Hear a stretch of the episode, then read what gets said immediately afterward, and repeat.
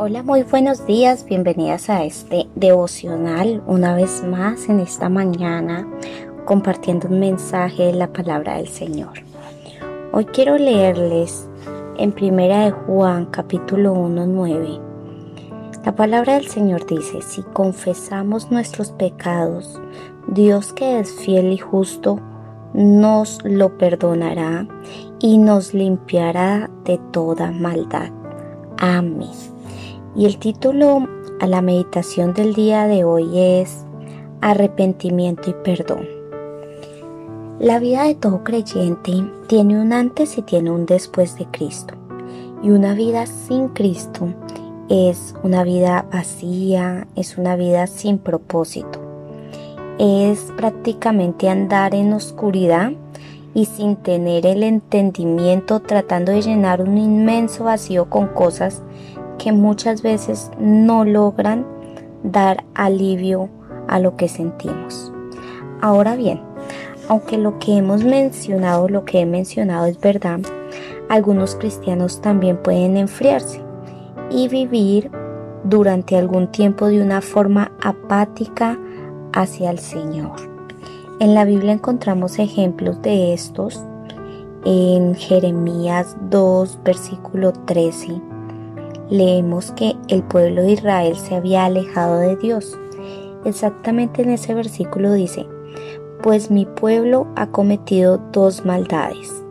Me ha abandonado a mí, la fuente de agua viva, y ha acabado para sí cisternas rotas que jamás pueden retener el agua.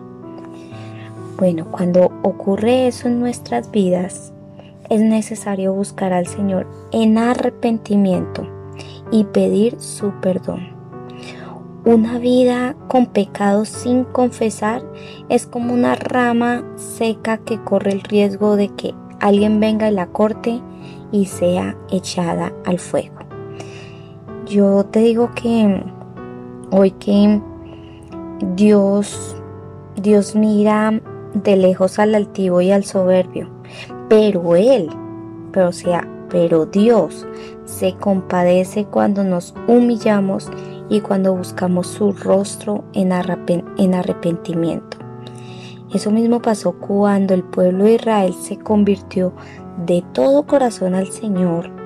Dios no solo los escuchó, también les permitió volver de la cautividad, también les devolvió la tierra.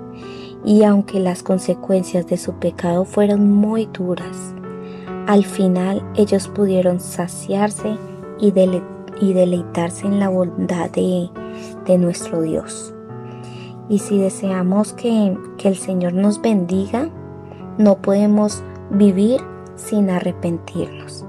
Así que para finalizar este devocional te digo que es necesario entonces que nos humillemos ante Dios, que le pidamos que su Espíritu Santo nos convenza de pecado, nos limpie, pero sobre todo nos lleve a adorarlo como Él se lo merece.